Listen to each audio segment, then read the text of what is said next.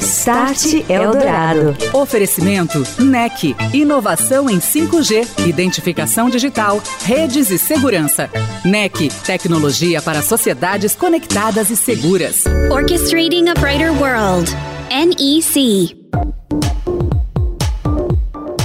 Olá, boa noite. Está no ar o Start Eldorado, falando de tecnologia, transformação digital aqui na Eldorado FM 107,3. Hoje vamos destacar tecnologias aplicadas aos sistemas de última geração que servem para a identificação correta, segura, sem fraudes de pessoas nas cidades e também muito além.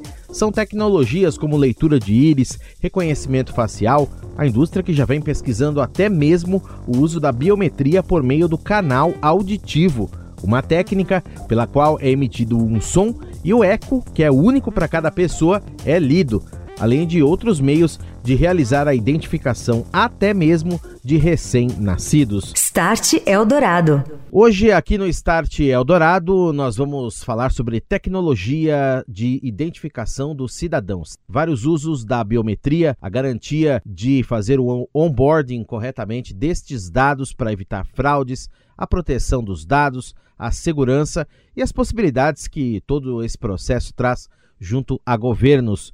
Os cidadãos que podem, se esse processo acontecer corretamente, terem acesso a serviços públicos de mais qualidade. Eu estou recebendo o Adriano Finamori, gerente de desenvolvimento em Digital ID da NEC.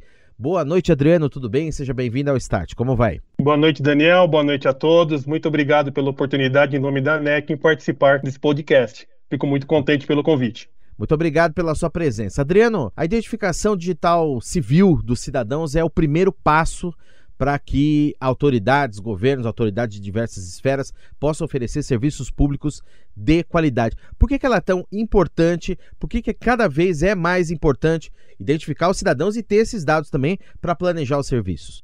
Ótima pergunta, Daniel. É, a identificação, identificação no caso é voltada à identificação civil, civil e para efeitos tanto civis de identificação da emissão do nosso documento de identidade pelos órgãos, pela Secretaria de Segurança Pública dos Estados, né, é muito importante para garantir a unicidade daquele documento, né, para evitar fraude na emissão desse documento. E, inclusive, também um outro ponto importante da identificação que passa né, pela identificação biométrica é, é, é a identificação criminal. Né? Isso é, são dois aspectos muito importantes quando se diz, é, quando nós estamos dizendo, né, biometria no campo de governo, né? Então, tanto a identificação civil como criminal é muito importante. E a biometria tem um papel fundamental na garantia da unicidade do indivíduo, no caso da identificação civil, e no combate a crimes, no caso da identificação criminal. Prevenção e combate a crimes. Queria que você trouxesse dois pontos aqui, que são os seguintes. Em primeiro lugar, as tecnologias que são usadas para garantir essa identificação e esse onboarding correto dos dados, que seria a minha segunda pergunta. É, garantir né, que eu seja eu, você seja você e a pessoa seja de fato quem está dizendo ser. Quais são as melhores tecnologias para fazer isso, para garantir que tudo seja feito da maneira como deve ser? Bem, no, no, campo da identificação biométrica existem várias tecnologias que podem ser empregadas. Né? Historicamente, a primeira, a mais conhecida, é a identificação por impressão digital, né? a característica de nosso, né, da impressão digital em nossos dedos, né? inclusive, além dos dedos, a identificação na palma da mão, por exemplo, para identificação criminal. Essa tecnologia mais, como eu posso dizer, mais antiga, né? ela já data mais ou menos de quatro décadas atrás. Na sequência, eu acredito que tem muita, tem bastante aplicação, bastante uso em identificação por reconhecimento facial. Né? Reconhecimento facial hoje tem tomado né, ganho bastante relevância, não somente em processos de, go de governos, assim como processos para outras empresas, né, como varejo, financeiro e saúde. É, existem outras biometrias, não somente essas, posso destacar também agora o reconhecimento da íris humana, né? E até tecnologias mais disruptivas ainda, que ainda está em, talvez em fase ainda de, de avaliação, estudo de viabilidade é, é estudo do canal auricular, ou seja, é receber um, um, um, um, sinal audível e, e, o retorno do nosso canal auricular, imagina ele como uma cadeia de montanhas, essa resposta inaudível para o ouvido humano, ele pode sim, através de dispositivos específicos, ser é único de cada pessoa.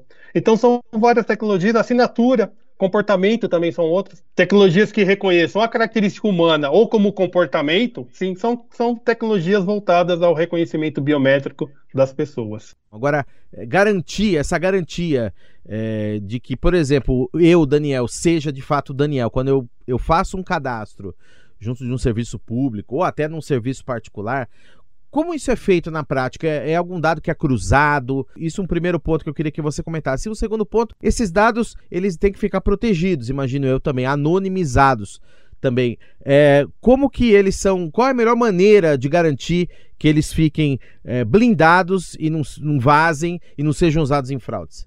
Sim, muito importante a sua pergunta. É, é importante destacar assim, alguns princípios né, no desenvolvimento né, de, de tecnologias biométricas para garantir o os direitos humanos, ou seja, a tecnologia ela tem que ser ela tem que ser desenvolvida de forma responsável, tanto pelo provedor da tecnologia, ou seja, é, garantir com que a tecnologia ela garanta unicidade, que ela não discrimine alguém por questões aí de passagem de idade, etnia. Então, isso, é, os provedores, a ANEC colocando isso no papel de provedor, ela trabalha muito fortemente para garantir a qualidade né, dos algoritmos biométricos. Né? É, então, garantir unicidade é muito importante. Então, esse é um ponto que vale a pena ressaltar. É, e uma vez que os sistemas biométricos são, né, em, princípio, é, sustentados em tecnologias, em computadores, em servidores, enfim, em soluções de tecnologia da informação, é importante sim que todos os dados sejam, primeiro, blindados, sejam logicamente e fisicamente segregados, sejam os dados que estão em trânsito, desde a coleta até o armazenamento, e o próprio armazenamento também esteja de forma encriptada.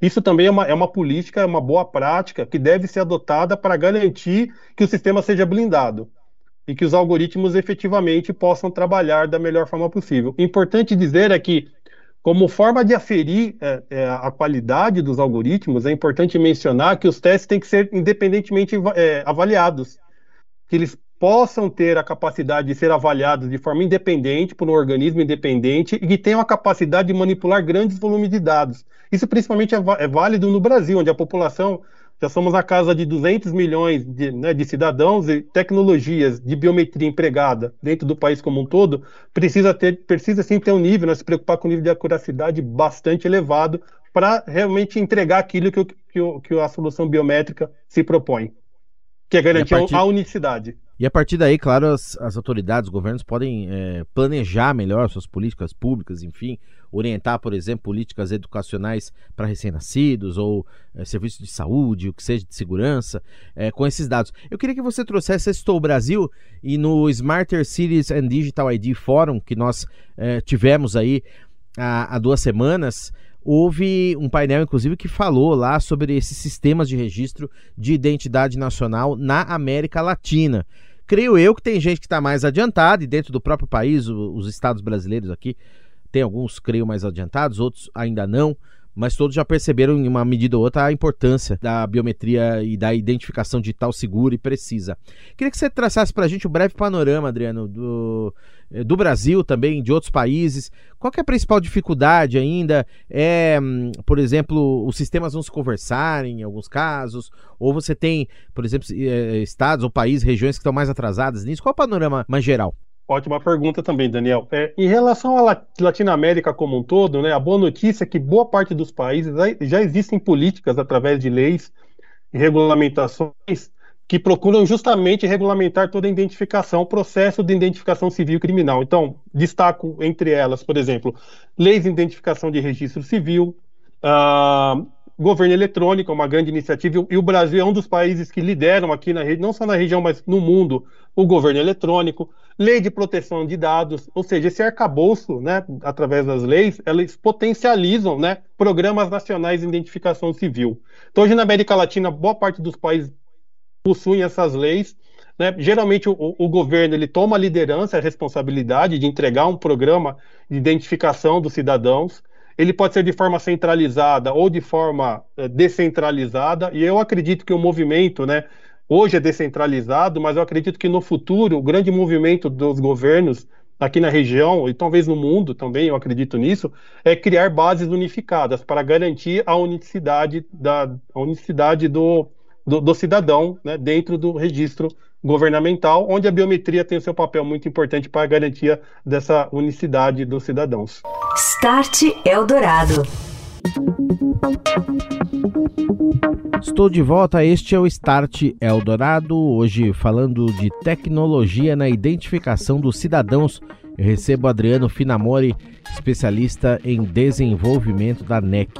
E Adriano, eu queria que você comentasse para nós agora o caso do Instituto Geral de Perícias, o IGP do Rio Grande do Sul, um dos pioneiros em termos de órgãos públicos aqui no Brasil, a fazer o trabalho de digitalização da sua base de dados de identificação dos seus cidadãos, tanto de identificação civil quanto criminal, que vem contribuindo muito, inclusive, para a elucidação de crimes, para perícias também lá no estado do sul do Brasil. Como é que tudo isso foi feito, como vem funcionando? Sim, é, é, um processo, né? Sistemas de identificação biométrica é um processo e ela pode envolver, no caso, tanto a conversão de fichas, ou seja, caso um instituto de identificação possua fichas em papel legadas, é possível né, transformar esse e-mail que é em papel em e-mail eletrônico. Isso faz parte do alcance da entrega da solução. E à medida que o sistema vai crescendo, né, que novos cidadãos vão requerendo é, carteiras de identificação, esse, essa base governamental né, ela vai crescendo. É, então, é, isso faz parte do. Lá no Rio Grande do Sul, hoje, para ter uma ideia, estamos com cerca de quase 10 milhões já de, de na base de dados biométrica, certo? Nós cresci, acredito que temos crescido na casa de 6, 7 milhões, essa base praticamente ao longo aí, de quase 10 anos, essa base quase tenha dobrado.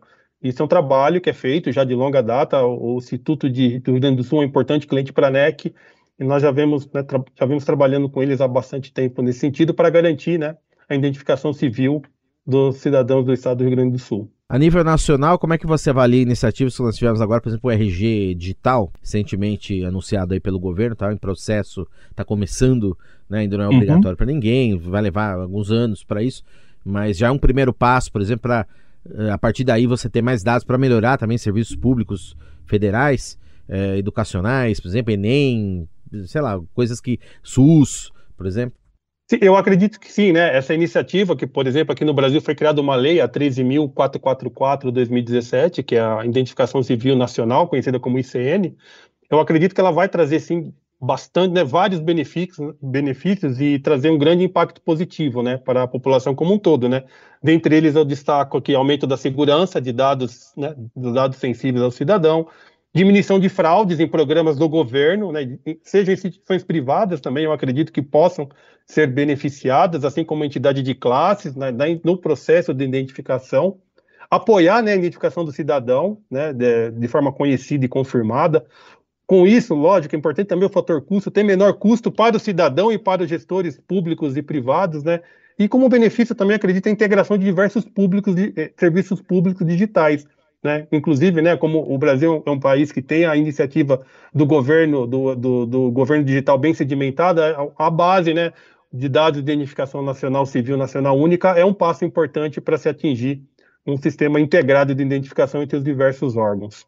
Legal. É, essa, esse é um lado interessante também, um ótimo ponto. Como é que se dá, por exemplo, pode se dar a integração de uma base destas, por exemplo, de identificação, com, por exemplo, uma instituição financeira? digamos, que queira é, fazer uso desses dados para fazer esse cruzamento e aumentar a segurança nesse processo de onboarding, né? se, se, a pessoa for fazer lá. Né? É, uhum. Isso é possível? Sim, é possível. A lei, a lei né, ela, inclusive, ela, essa lei ela prevê o uso por órgãos privados. A princípio, eles não têm acesso direito né, aos dados constantes, mas eles podem sim se beneficiar dos serviços de conferência e correspondência, seja biográfica ou biométrica. Ou seja, vai haver um serviço exposto, um serviço que vai ser provido pelo, pelo governo, onde as entidades privadas poderão sim consultar um dado biométrico e ou biográfico, e com base no resultado, poder aí sustentar o seu processo de onboarding digital dos mais diversos, dos mais diversos segmentos do, de, de comerciais, né? Sejam financeira, bancário, saúde, enfim, eu acredito que o mercado corporativo vai se beneficiar desse tipo de, de, de, serviço unificado de identificação. Adriano, uma curiosidade que eu não posso deixar de te perguntar: muita gente tem um sistema de identificação biométrica eficiente hoje. Qual que é a acuracidade dele? É próxima de 100%? Existem sistemas infalíveis ou não? Bom, em um sistema ele é, ele é 100% infalível. A NEC procura nós procuramos é, ter as maiores taxas de falsa rejeição e falsa aceitação. Isso é dado pelos testes independentes, ou seja, nossos algoritmos são submetidos a testes de larga escala e a NEC sempre está figurada como os, os primeiros classificados, ou inclusive geralmente em primeiro lugar nesses testes independentes para garantir justamente a unicidade, qualidade, acurácia, velocidade e precisão dos algoritmos biométricos. Tem também uma, um lado muito interessante dessa questão, que são é, é o lado dos sistemas de registro de identidade nacional, mas desde cedo. Aí representa um desafio. Desde cedo eu digo a captura de, da identificação por impressões digitais, no caso, em recém-nascidos, em crianças o que é inclusive muito importante para você planejar. Vamos dar um exemplo aqui: campanha de vacinação, é, programas como a gente tem aqui na cidade de São Paulo e tinha na cidade de São Paulo que dava a lata de leite para a criança levar para casa, é, matrículas em escolas, pré-escolas, etc. Quais são os principais desafios da, dessa tecnologia? Já que a, a, é óbvio que a impressão digital ela não muda, mas ela a pessoa evolui, evidentemente cresce, o tamanho ali da, do dedo, da mão, enfim, é, quais que são os principais desafios e como é que eles são atendidos nesse ponto específico para crianças e recém-nascidos, Adriano? Ótima pergunta. É, a identificação de não somente de crianças como de recém-nascido tem tomado assim bastante importância dentro das pesquisas da NEC, né, de desenvolvimento de soluções de identificação biométrica, né? No caso específico de recém-nascidos, né, existem algumas alguns desafios que estão sendo superados. A criança, logo quando nasce, ela possui a pele muito mole, muito mole, né? a camada da pele, e é difícil você poder, por exemplo, encostá-la no leitor biométrico. Então, uma das, uma das ações que, nós, né, que está sendo agora estudada é, é criar um leitor biométrico específico sem contato e que possa, inclusive, ampliar bastante a área de, de, deteção, porque o dedo da criança é muito pequeno, ou seja, poder capturar as, as, as impressões digitais de uma criança recém-nascida, recém-nascida mesmo, eu estou falando aqui de dias de vida, né? É bastante desafiador. Felizmente, nós já temos aí é, estudos, né, e estudos e soluções, vamos propor, vamos procurar trabalhar em, em conjunto, em prova de conceitos com com é, algumas entidades aqui do governo, com, com alguma Secretaria de Segurança Pública, para poder testar esse tipo de, de solução, que é muito importante, ou seja, é garantir a, a, a garantir a unicidade biométrica desde os primeiros dias de vida. De repente, até uma aplicação que eu fico pensando é evitar que um recém-nascido seja trocado na maternidade, ou seja, usar a biometria para que mãe e filho que esse batimento biométrico, né, correspondência biométrica possa ser garantida, isso é muito importante. Para programas de governo, nos primeiros meses de vida é importante ter a biometria também como vínculo, né, como garantia e vínculo né, da maternidade à criança. E algo aqui que estamos promovendo no país, eu espero que em breve aí possamos ter aí aplicações comerciais robustas nesse, nesse, nesse mercado. E o mais importante, né, que realmente entregue é, valor à sociedade brasileira. Para a gente concluir, Adriano, eu queria que você deixasse uma mensagem para o futuro.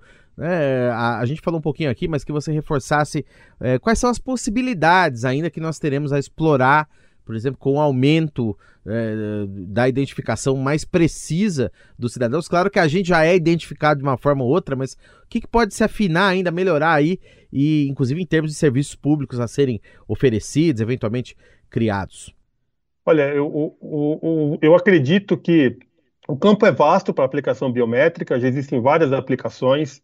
Eu acredito cada vez mais em processos desassistidos, onde existe a prova de vida, por exemplo, já, que inclusive hoje já, já existem é, aplicações é, é, em, em funcionamento, aplicações comerciais, seja governamentais ou, ou não, em funcionamento. Então, eu acredito que cada vez mais os serviços, através da biometria, vão ser possíveis in, ser integrados, ou seja, é, empresas beneficiando-se de uma base é, de uma base consolidada do governo, assim como o governo se beneficiando de uma outra base. Enfim, eu acho que o cruzamento de informações né, é muito importante né, para garantir a unicidade, para que os serviços possam realmente é, entregar mais valor com maior qualidade, maior confiabilidade. Eu acredito que basicamente em todos os segmentos, não somente limitado a governo, mas assim como companhias como um todo, eu acredito muito nos ramos financeiro, né, varejo biométrico, identificação de fraudes, sistema de self-onboarding, é, reconhecimento de pessoas de VIP, né? Pessoas VIP, é, reconhecimento de clientes especiais e programas ah. governamentais, né? Para, para, garantia, para garantia da qualidade do serviço do governo. Acho que biometria é segurança,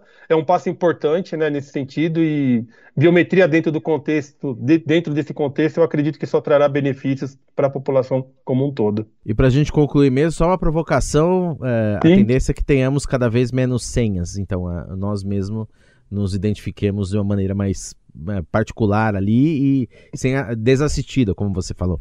Exatamente, acho que a senha, a partir do momento que a biometria ela permear aí os diversos processos, a tendência, espero eu, que, que as senhas elas acabem, ou tendem a acabar, né? Porque biometria é a única característica que você carrega consigo a sua vida toda.